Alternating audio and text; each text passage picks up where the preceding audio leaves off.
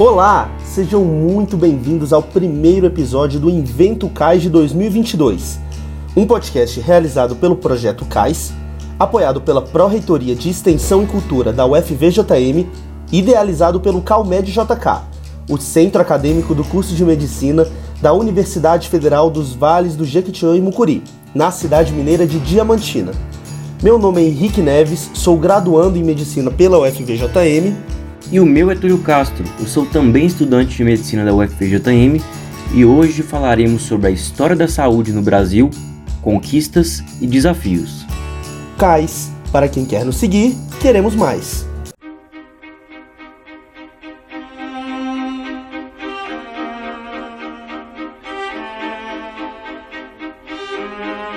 Nossa convidada de hoje é professora adjunta de História do Brasil Republicano e do Programa de Pós-Graduação em Educação da Universidade Federal dos Vales de Jequitinhonha e Mucuri.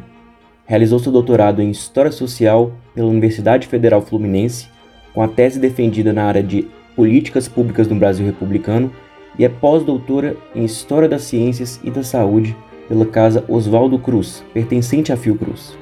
E por fim, a partir do seu doutorado, publicou o livro Colônia Santa Isabel, História e memória do isolamento compulsório de doentes de lepra. Hoje conversamos com Keila Auxiliadora de Carvalho. Hoje, para a gente começar o ano de 2022, um tema que eu gosto muito e é sempre um prazer enorme receber professores da nossa própria universidade. Tenho certeza que essa conversa vai ser muito proveitosa. Professora Keila, seja muito bem-vinda ao nosso podcast. Muito obrigado por topar conversar com a gente no dia de hoje. É, eu que agradeço, agradeço o convite né, é, do projeto, agradeço especialmente o convite né, do Luiz Fernando, que fez contato comigo, mas agradeço aqui ao Túlio e ao Henrique né, é, por, né, por me convidar para a gente bater esse papo. Espero que seja né, muito agradável e e profícuo mesmo para os nossos campos né, da história e da medicina. Bom, Keila, hoje eu vou iniciar nossa conversa a partir de um de seus trabalhos. Em um fragmento de um manuscrito publicado, você anuncia que a noção de saúde pública foi sendo construída paulatinamente no Brasil. Nesse sentido, à medida que o poder público passou a direcionar seus discursos e políticas sobre saúde como um bem público como se consolidou na Constituição de 1988 e as políticas do SUS, as orientações e cuidados sobre o bem-estar da população passou a ser tarefa do Estado. Portanto, o estudo sobre como se deu a construção do conceito de saúde no país ao longo da história pôde elucidar uma gama de outros temas que certamente estão relacionados com a condição física, emocional e espiritual, entre outros aspectos da população. Keila, Diante do seu vasto estudo sobre a história da saúde e a relevância da temática no entendimento histórico e atual da nação, como se deu o seu interesse pela área? E além disso, como que você enxerga essa linha de estudo como ferramenta para a construção de alternativas da garantia do bem-estar da população no Brasil? Bom, é, eu agradeço né, a atenção de vocês, inclusive em ler meus trabalhos, né, para a gente conversar aqui hoje. Bom, a primeira né, dimensão que eu acho importante de ressaltar né, nessa questão que eu coloco aí é, né, é, é de fato o papel do Estado, né, o papel do Estado né, é, como é, promotor mesmo né, das condições básicas e é, de saúde da população.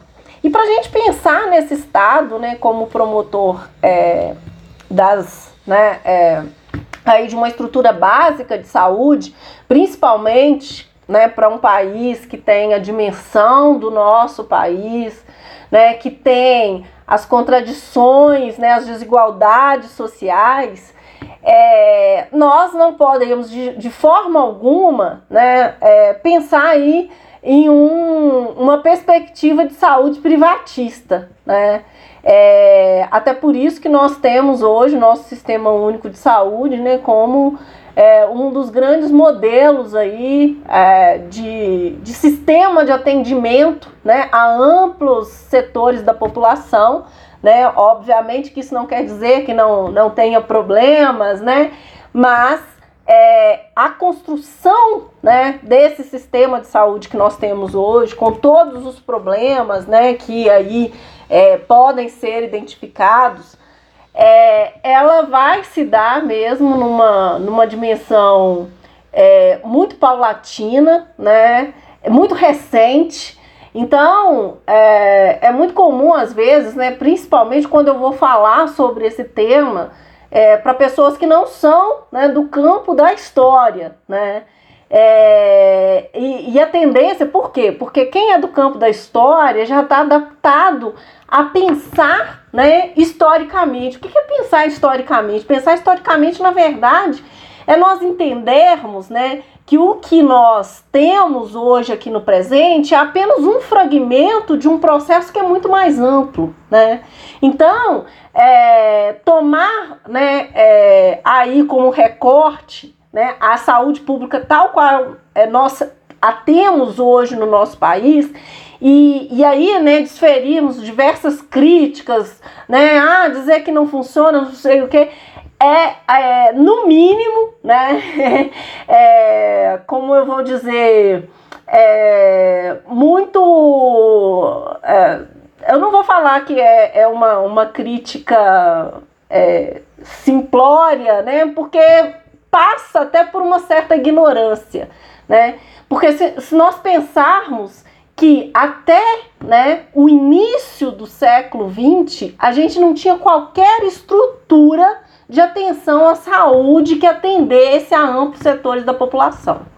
Né? E aí foi nesse sentido, né, ao entender esses processos no curso de história, ainda na graduação, é, e aí, né, logo no, quando a gente vai, é, né? Porque na história também a gente tem é, áreas, né? Então a gente vai estudar a história do Brasil. E aí a gente tem a área de Brasil contemporâneo, que geralmente a gente inicia ali, né, a partir da implantação da República, né? E aí, mas sempre pensando nos processos e não no marco, né, mil é, 889 necessariamente, mas no processo mais amplo que se dá a implantação da República, depois do início do século XIX, é, nós vamos ter né, essa perspectiva de implantação de um projeto de nação, né, já que é, o país deixa de ser né, é, é, né, orientado por um sistema monárquico né, e passa a ser orientado por um sistema né, é, presidencialista, né, republicano. É, e aí essa lógica né, de né, vamos então é, fomentar né, a criação dessa nação, né, dar identidade a essa nação brasileira.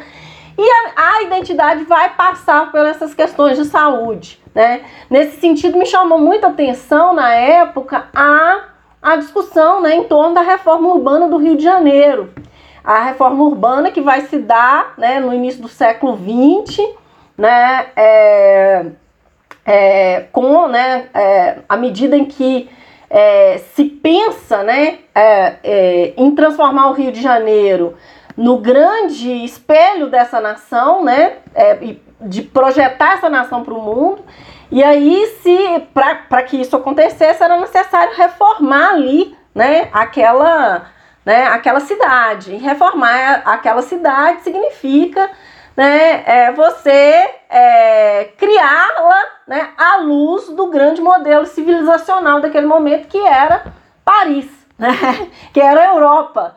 E, e aí a gente vai ter né, o Hausmann, né, que é um engenheiro que vai ser responsável né, por grandes obras é, no Rio de Janeiro, Pereira Passos, né, que vai comandar aí esse esse processo durante é, né, é, o governo dele. E né, a, nesse momento, a entrada em cena né, de uma figura extremamente importante né, para a medicina e a ciência brasileira, que vai ser o Oswaldo Cruz, né? A fundação do Instituto de Manguinhos, que hoje é a Fiocruz, enfim. Então, essas discussões, né, e pensar aí essa, essa dimensão né, de como é, a lógica de criação de uma identidade nacional passava necessariamente por essas questões relativas à reforma urbana e também, né, ao cuidado com a saúde da população, me chamou atenção, né? Então esse foi aí o, né, o, o start inicial para que eu me interessasse e aí depois, né, eu fui, é, é, né, é, pesquisar mais sobre o assunto, fiz monografia, né, é, estudei um pouco lá, né, sobre o movimento sanitarista, que vai ser a lógica justamente de expandir esse processo para o interior do país.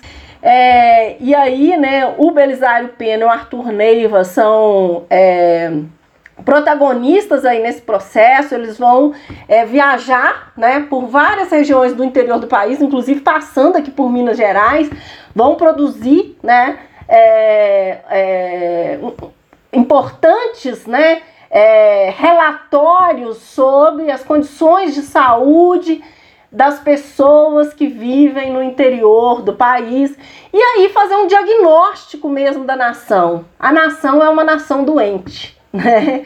É, e aí tem até uma frase né, que é de um, um médico.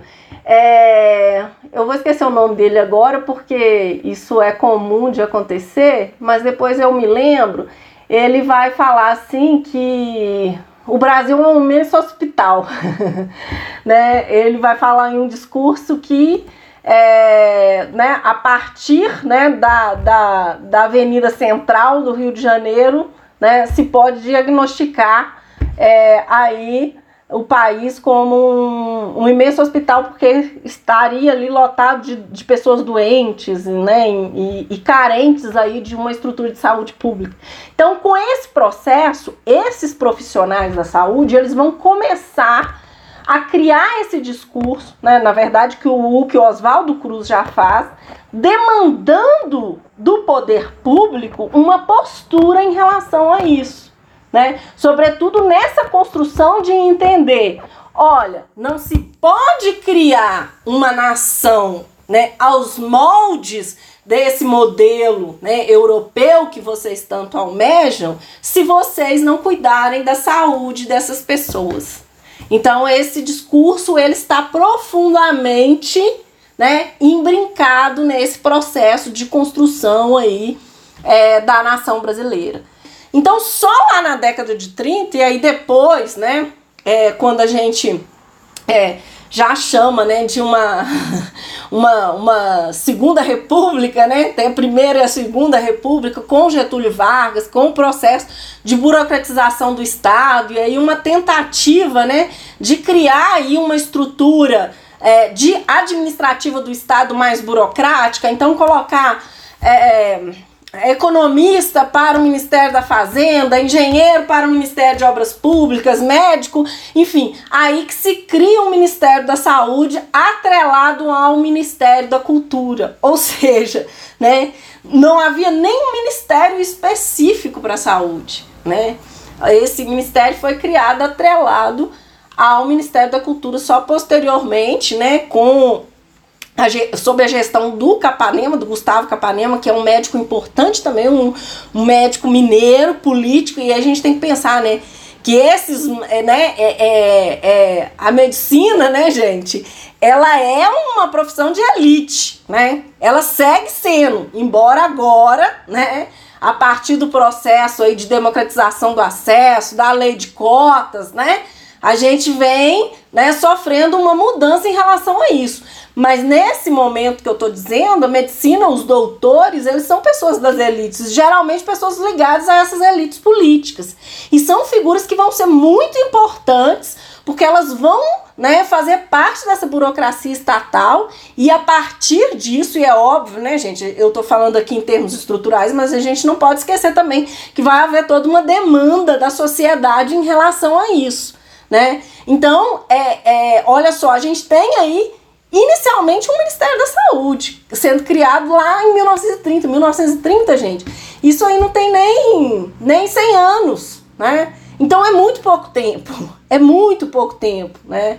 É, e depois a gente vai ter né, vários processos, né? A ditadura militar vem com é, é, a lógica né, mais privatista e aí esvazia o Ministério né, é, da Saúde. O Ministério da Saúde ele vai, vai assim, é, ser completamente sucateado, né? Ele vai é, começar a ter a receber exíguos recursos. Por quê? Porque a ideia né, da ditadura é a partir né, da implantação das, é, é, dos institutos de previdência privada, né, a ditadura começa a financiar uma, um outro modelo né, de saúde, que é um modelo de saúde é, privatista. Né? Tem aí o Ézio Pereira, que vai falar até da é, indústria da saúde que vai ser montada aí nesse momento da ditadura. Né? Então, se nesse momento você tem esse investimento na saúde, nesse modelo privatista, né? Então, assim, tem é, é, um desleixo com o atendimento à saúde em amplos setores da sociedade, você tem determinados avanços, que é o, o avanço tecnológico, né? Então, nesse momento, por exemplo, é, vai ser criar, vai ser, né, é, aqui no Brasil, né, vai ser implantado é, é, mecanismos, né, e eu vou esquecer o nome agora porque é muito específico, de diagnóstico de câncer de mama, graças a esse investimento em tecnologia. Então, assim, né, tem, é, é, mas só que para que isso chegasse, né, a, a, a, grande parte das mulheres, né, teria que antes, né, o SUS assumir aí né, esse processo para que as mulheres de baixa renda também pudessem ter esse diagnóstico precoce, enfim. Então são processos muito longos. Bom, professora, continuando um pouco dessa abordagem né, da história da saúde brasileira, que você já descreveu muito bem, diga-se de passagem, ao longo né, dessa história a gente pode perceber a presença de inúmeras práticas culturais que objetivavam a cura e a prevenção de alguns males, né? e elas ainda são muito presentes no cenário nacional.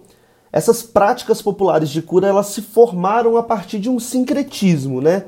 assim como vários outros aspectos da cultura brasileira. Bom, professor, então, diante de várias expressões culturais nesse tema, qual seria a melhor conceituação para as práticas populares de saúde? Bom, né, é, quando a gente fala de prática popular de cura, né, é, na historiografia, é, nós entendemos que práticas né, populares de cura né, ou de cuidado com a saúde é, são ações né, que visam é, o combate ou a prevenção da doença, né? E consequentemente a manutenção da saúde que né, extrapolam aí o campo da medicina alopática, né, que é a medicina científica, que é essa, essa medicina né, que, pela, né, na qual vocês estão se formando aí aqui na academia. E, né, é, o que que, né, como que a gente é, pensa, né, esse processo, é, Henrique?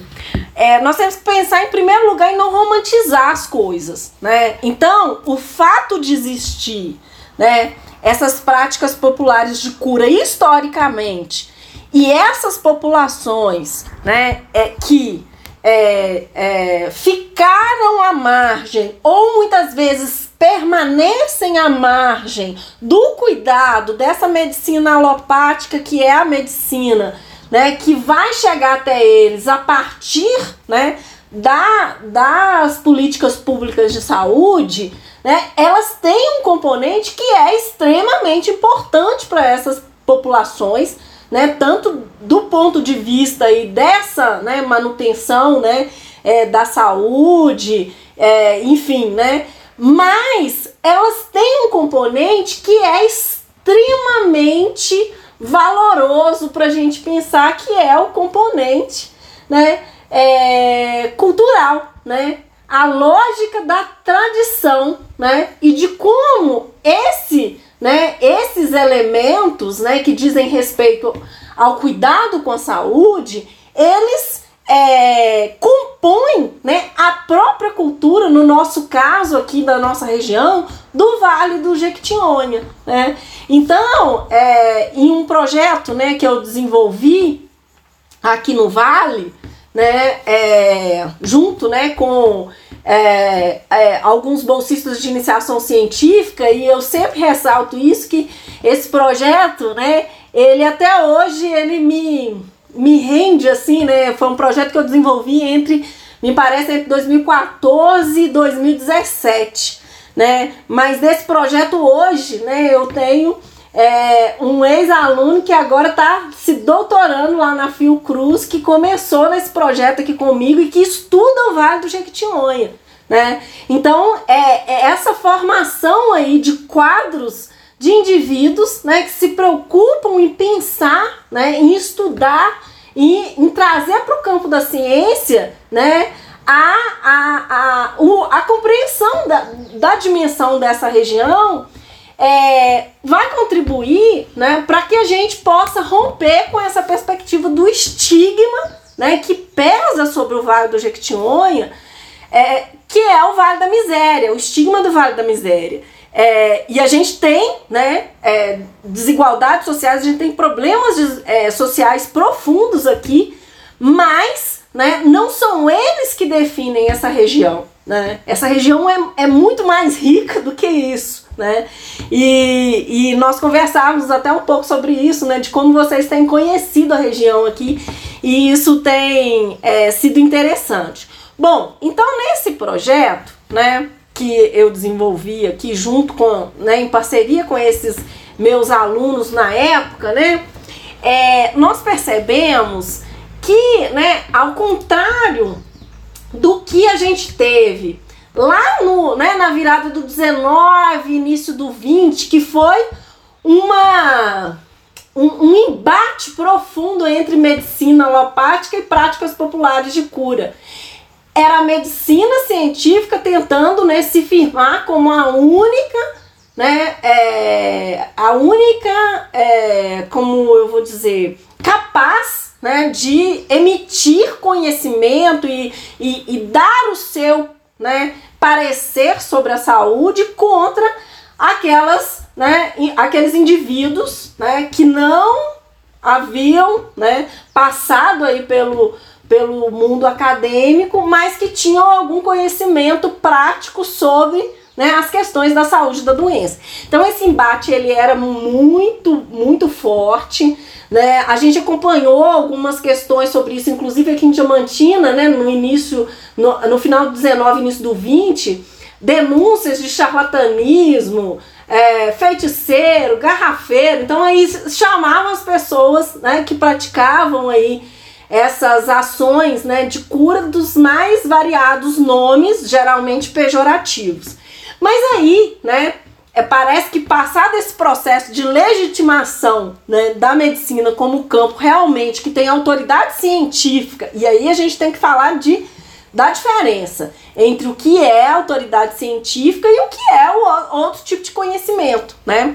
Porque é, a questão né, é que é, não existem, né, na verdade, conhecimentos maiores uns do que os outros, existem conhecimentos diferentes. E existem conhecimentos que de fato né, é, são plausíveis, né, são, são científicos e que ali né, é, eles passam por um rigoroso processo, né, é, o processo de experimentação, né, é, até chegar né, a, a, a sua efetivação. Então, o que a gente está dizendo aqui, né, e aí é, a gente vai lembrar que hoje, assim, né, é, o guru do negacionismo brasileiro, né, morreu, morreu de Covid, gente, o Olavo de Carvalho, ele que não acreditava na pandemia do Covid.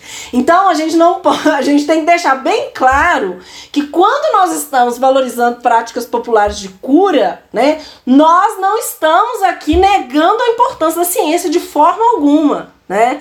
Até porque, né, é, olha, né, é, sem né, os conhecimentos científicos que a gente tem hoje, e imagina, né, com né, o, o, a, a má gestão, a má gerência da pandemia que a gente teve no nosso país, imagina que o massacre teria sido muito maior do que né, mais de 600 mil mortos, né? Porque a gente teve uma ingerência profunda do governo federal, mas a gente contou, né, com profissionais formados nas instituições acadêmicas, profissionais que é, é, juraram, né, é, cumprir o seu papel, né, de médicos, de cientistas, de enfermeiros e que, né, conseguiram aí salvar, né, é, milhões de vidas. É, são conhecimentos é, diferentes, de campos de ordem diferentes, mas que né, eles convivem hoje de forma mais harmônica, sem que né, é, um se sobreponha ao outro no sentido de, né, de forma alguma, né, um, uma pessoa é, que pratica, né, que, te, que é um, um, curador popular, ele vai deslegitimar o médico e o médico também não vai desqualificar aquele curador desde que ali, né, ele não esteja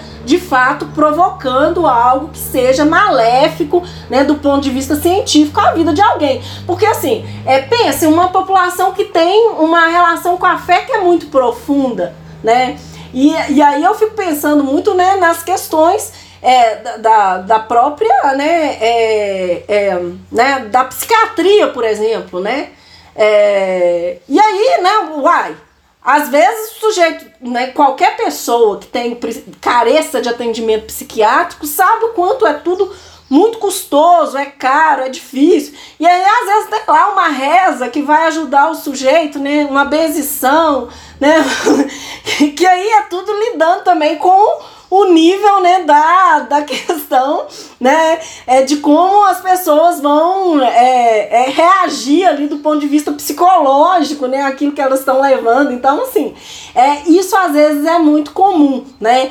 Mas sempre né, é, é, ressaltando que essas práticas populares de cura elas são componente da cultura, elas devem ser valorizadas, né, elas são importantes, mas de modo algum elas substituem a importância das políticas públicas de saúde, a importância do sistema único de saúde, da criação de uma rede de atenção que chegue né, aos mais longínquos rincões, né, que encontrem essas pessoas lá, que é o caso da vacina hoje, né, contra o Covid. É, né, é, é, é assim, é necessário que essas pessoas elas tenham acesso né, a essas políticas de saúde. Né?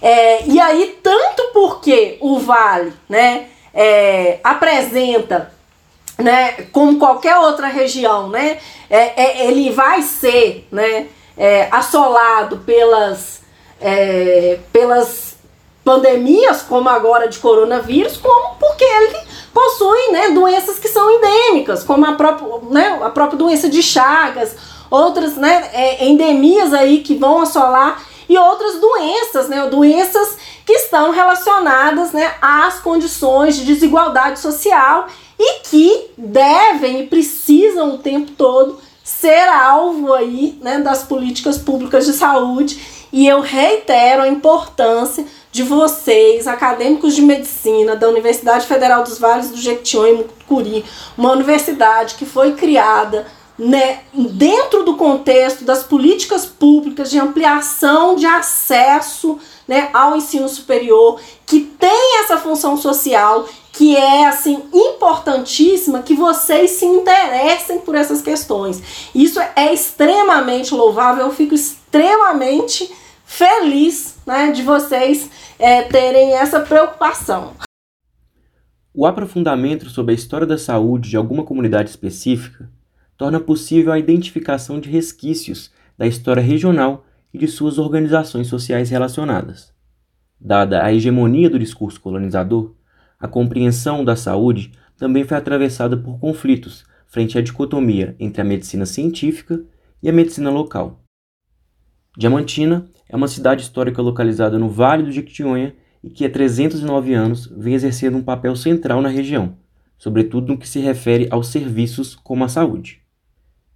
Nesse sentido, Keila, partimos então de uma região que ainda revela flagelos da mineração e que padece por condições de saúde ainda insatisfatórias para a grande parcela trabalhadora do vale. Diante disso, qual é a importância das práticas populares de cura para a realidade do Vale do Jequitinhonha ao longo da história?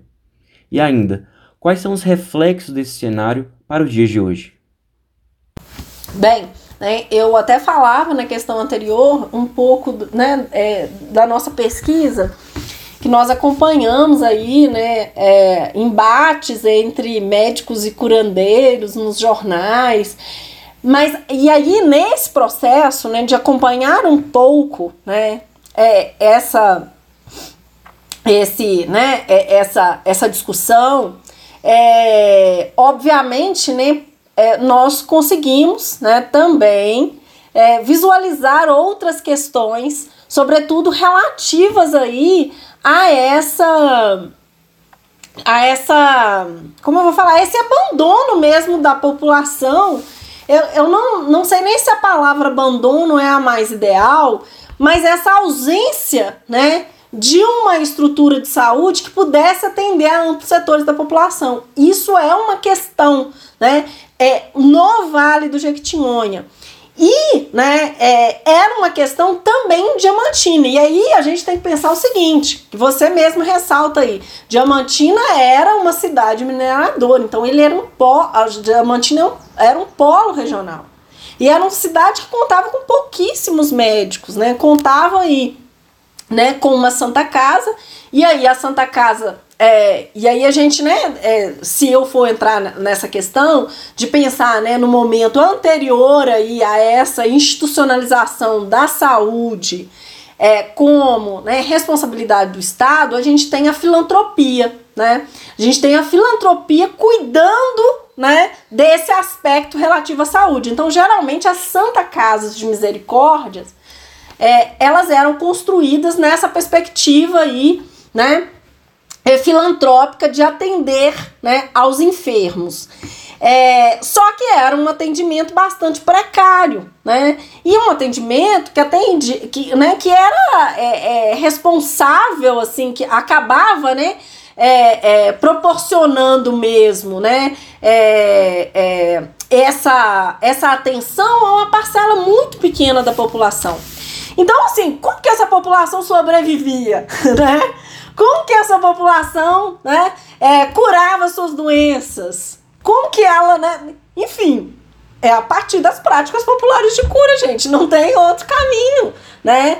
Então, são formas que os indivíduos têm, né, de, do cuidado com a saúde. Só que o que que impacta isso? E aí, na medida que você fala assim do garimpo, da exploração, é que, né, esses processos que são processos é, é, de colonização que impactam fortemente a sociedade, tanto do ponto de vista é, social, quanto do ponto de vista econômico, político e também biológico, né?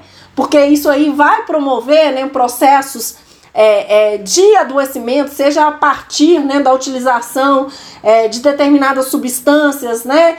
É, seja a partir da, da, da exploração, né? é, do solo, da natureza de uma forma. Então, isso vai impactar profundamente né, essa sociedade. E aí, né, é, vai é, chegar um ponto que, obviamente, essas práticas populares de cura elas não dão conta de atender as demandas né, que são colocadas aí por esses fatores né, que vão impactar esse meio e que vão produzir né, as doenças, vão produzir as moléstias. E aí a, a estrutura né, de saúde pública ela vai ser fundamental justamente né, para atender né, esses indivíduos que vão ser, de, certa, de certo modo, né, é, vítimas do processo. Né? E hoje, você perguntou um pouco desse panorama atual, né? Embora a gente tenha, né, aí, é, né, é, uma, é, uma estrutura que é aquilo que eu falei, né? É, nós não podemos de forma alguma deixar de reconhecer os méritos do nosso sistema único de saúde, né? E, e a forma como né, há aí uma abrangência no é, no cuidado com a saúde. Aqui, né, é, na região, a gente tem o CISAG, né, que é, é importantíssimo aí nesse processo é, de, de cuidado com a saúde, mas nós temos assim problemas muito graves, né? Como é, você mesmo menciona, né? Nós temos é, é, endemias, nós temos doenças endêmicas, né? Nós temos aí a doença de Chagas, que é um, um problema na nossa região, né? É, nós temos, né, é, Hanseníase, né? Eu que trabalhei né, com essa doença, Hanseníase é um problema nessa região. Mas nós temos também é, algumas doenças que são doenças, é, digamos, né, é, que seriam evitáveis, né, se nós tivéssemos um processo aí é, de distribuição de renda, né, um processo é, de estrutura, né, da, é, sanitária, é, um processo, né, de profissionais da saúde ligados né, à medicina, à enfermagem das comunidades para né, orientar, né, cuidar, enfim, é, para criar né, essa lógica que me parece que é uma lógica muito importante, né, para todas as, na verdade, todas as sociedades que experimentam, né, é, esse esse avanço com a saúde, e aí a gente não pode deixar de pensar em Cuba, né, são é, é sociedades, né? E aí, é, é, pensando em Cuba, lembrando da confusão do povo com os médicos cubanos e hoje estão aí, ó. Né? Talvez se a gente tivesse processo de mais médicos, a gente teria tido menos profissional da saúde aí derrotado, né, esgotado. É isso, gente. Não vem esse negócio de, olha, Saúde está para além da defesa de mercado, está para além da defesa né, do meu trabalhinho. É uma questão muito ampla, né? Então a gente tem que pensar nisso, né? E aí eu tô dando um exemplo cubano, que é a lógica, né, de uma atenção à saúde que lida, né, sobretudo com a prevenção, né? É óbvio que tem doenças que não tem como, né, você é, se esquivar delas, mas se você cuida da prevenção, você cuida da estrutura sanitária, você cuida da alimentação, necessariamente você vai ter um impacto é, menos oneroso sobre o sistema de saúde. Então, né, eu acho que o panorama é esse. Mas também, é, Túlio, em relação a essa, esse cenário atual do Vale, eu vejo com muitos bons olhos, né, essa questão da gente ter uma universidade que está formando médicos aqui, né, é, e formando enfermeiros, e formando fisioterapeutas, e formando profissionais da saúde, né? É, e isso é muito interessante, porque isso ajuda, inclusive, né, a criar aí, né, essa, essa estrutura mais sólida, talvez, né, e até mesmo é, tentar pensar aí essa medicina, né, para além dessa coisa da reserva de mercado, né, entendendo que não dá para você reservar mercado quando a sua demanda de, de pacientes ela é assim, né, de, de milhões de sujeitos, né, então é isso. Bom, professora, as duas primeiras décadas do século XX elas foram marcadas por diversas doenças que acometeram diversas populações no mundo inteiro e o Brasil não foi diferente. Além da famosa gripe de 1918, a luta contra a hanseníase foi um grande desafio enfrentado nas duas primeiras décadas né, do século XX. E daí surgiu a colônia Santa Isabel, tema do seu doutorado e do seu livro. Que ela, Queria saber, né, queria que você explicasse inicialmente o que, que foi a colônia Santa Isabel e o que, que essa experiência pôde evidenciar sobre a história da saúde pública brasileira.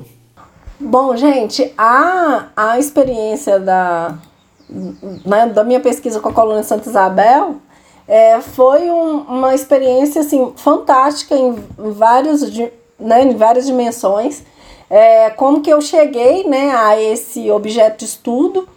Eu, como eu di, disse a vocês, eu comecei desde a graduação, né, trabalhando com essas questões ligadas às políticas de saúde, ao movimento sanitarista, né, e tem, assim, há uma, né, uma, um, uma intensa publicação aí, tem duas delas, né, são é, é, muito importante a revista Minas Médica e revista Médica de Minas, né? Esse diálogo, e principalmente nessa né, questão do Capanema, que é uma figura que vai integrar a burocracia estatal. Então, assim, tem um debate muito legal. E aí, né, nessas revistas, eu encontrava o tempo todo, né? Lepra, leproso, é, Colônia Santa Isabel, não sei o quê. E aí, Colônia Santa Isabel e a construção da Colônia Santa Isabel.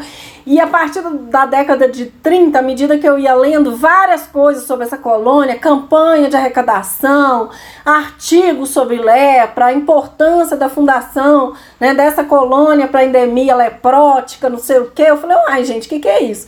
E é, eu tava fazendo pesquisa e ficava na casa de um amigo, né? Aí o amigo morava em Betim. É, aí eu cheguei, né, um, uma, uma noite lá que eu tinha ficado o dia inteiro no arquivo, falando com ele, né, de quanto tinha essa colônia de Santa Isabel, ele falou assim, olha, mas é aqui essa colônia.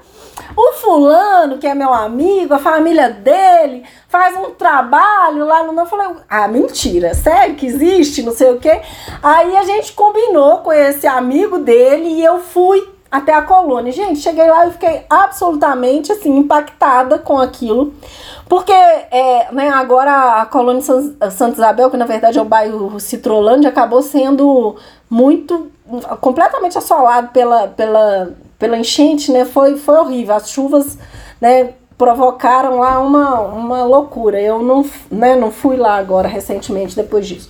Mas a colônia, gente, ela é uma mini cidade né? Ela realmente tem uma estrutura de cidade, então assim tem a praça onde era o prédio da prefeitura, o teatro, a igreja, o hospital, não sei o que. E eu cheguei lá, gente, e eu achei aquilo muito interessante. E o Mohan, que é o movimento de pessoas atingidas pela hanseníase, eles têm um memorial lá. Então, assim, é, né, esse memorial é, é organizado de forma bastante precária, porque você não tem recurso, enfim. É, mas é, é muito interessante. Aí eu tive acesso né, a, a, a alguns, algumas questões, fotografias da colônia, né? É, fichas de paciência. Eu falei, gente, eu quero estudar isso, eu quero estudar isso. E aí eu terminei o mestrado e já escrevi o projeto para o doutorado. E aí eu fui, né, é, é, fazendo esse trabalho lá, né? É, lá tem uma, um acervo de fichas de pacientes é, que é incrível, só que é completamente desorganizado. Né, é, como né, a gente não tem uma política mesmo de preservação de, é, de memória e de história no nosso país, né? É algo lamentável, mas mesmo assim eu consegui fazer meu trabalho, eu consegui, né, esse, essa rede aí de contatos que me propiciou, né, ter, né, essa é, essa entrada né, com os, os ex-internos que ainda eram moradores de lá. Né, e aí eu fiz entrevistas assim fantásticas com pessoas que tinham chegado lá no final da década de 30, por exemplo. Né, é, então eu trabalhei tanto com essa dimensão da memória para entender um pouco, né? essa, né, é, esse, esse processo, essa política de isolamento a partir do viés do paciente e eu também tive essa oportunidade, né, essa grata oportunidade é, de ter essa experiência, de poder né, é, produzir essas fontes que me levaram a uma análise. E aí, né, o meu livro tem um nome, né? Colônia, Santa Isabel, a lepra e o isolamento. Por quê? E aí as pessoas às vezes falam, ah, mas, né, Lepra em São Paulo desde a década de 70, né? A partir da década de 90 foi proibido nos documentos oficiais. Mas, né, é, do ponto de vista histórico, eu seria muito anacrônica se eu chamasse aqueles indivíduos de rancenianos e se eu chamasse a doença de ranceníase. Porque eles não tiveram ranceníase, eles tiveram lepra. E por terem lepra, é que eles foram submetidos àquela política é, de a política né, de isolamento compulsório. E aí, Henrique, você me pergunta assim, né, sobre isso, o que que isso diz sobre a saúde pública? Bom, é, vai dizer né, que as políticas públicas de saúde, em primeiro lugar, elas são construídas socialmente, né, que é uma, uma questão que ficou muito clara no meu trabalho, né, e principalmente, né, é muito interessante, eu sempre falo isso com meus alunos, né? É, a gente despessoaliza tudo. né? E tudo a gente já é o governo, é o Estado. Porque com isso a gente se exime, né? A ditadura era militar, né? Ela não era civil. Né? Quer dizer, não tinha, é, né, não tinha indivíduos lá civis comuns né, que estavam ali apoiando, financiando, né, envolvidos na gestão daquilo, né? É militar, né? Ah, é o Estado, né? Ah, é o governo. Ah, mas as questões elas são construídas socialmente e uma política, né, pública de saúde também, porque para que o isolamento compulsório é, se tornasse né, legítimo, era necessário, né, se tornasse efetivo como política, era necessário que a sociedade legitimasse esse isolamento.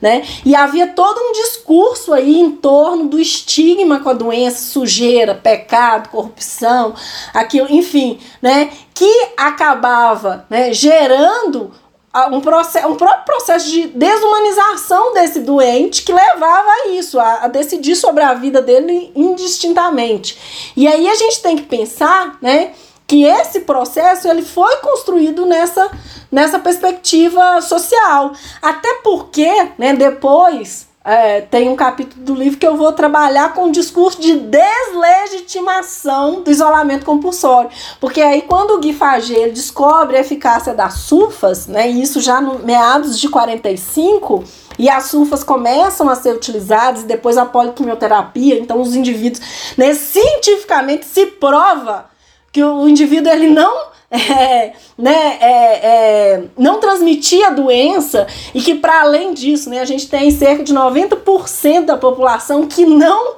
né, não vai desenvolver o bacilo mesmo tendo contato com ele. Então, quando a ciência, né, etio, etiologicamente, ela conhece a doença, né, porque o desconhecido ele vai causar inúmeras né, especulações. Ele conhece a doença e aí diz: olha, não, não, não tem necessidade desse isolamento. né? Aí é, é, isso, isso onera o Estado, não, não é eficaz. Vamos tratar nas unidades de saúde. Né? E aí começa o projeto piloto no Rio de Janeiro. Por quê? Porque aí você aplica a poliquimioterapia, o sujeito está em casa, ele vai na unidade de saúde, né? ele faz o tratamento e pronto, você não tem que isolar ninguém. E aí a população reage a isso, né? Porque ela não quer conviver com ninguém que tem. E aí toda a necessidade de mudar o nome da doença, porque ao mudar a nomenclatura você vai mudar, né, aquilo é, que eu chamei de significado da doença, mais que o Charles Rosenberg, né, que é um, é, um pesquisador importante, vai chamar de framing da doença. Né? Vai mudar um pouco essa estrutura, tentar mudar para ressignificar essa doença. Olha, aí é o Hanseniano. Mesmo assim, né, mesmo a Hanseníase, ela ainda continua. Por quê? Porque uma mudança cultural, ela leva muito mais tempo para operar do que uma mudança política né? Então uma mudança política não vai é, é, né, romper aí com todo um, um histórico, né, uma carga de significado que vai ter essa doença. Então, né, é, é, essa, essa pesquisa foi muito importante né, para pensar essa dimensão né, dessa, né, de como doença né, é, é, é, é, é, muito mais né, do que um fator biológico. Né? Na verdade, a doença ela vai ser permeada por diversos fatores sociais, políticos, econômicos. Né? É, e eu acho que isso ficou bem mais claro para a gente na pandemia. Né? A, a forma né, como a pandemia de Covid-19 né, vai ser. Né, é, administrada em cada país, né, não tem a ver única e exclusivamente, né, com o vírus. Muito pelo contrário, né?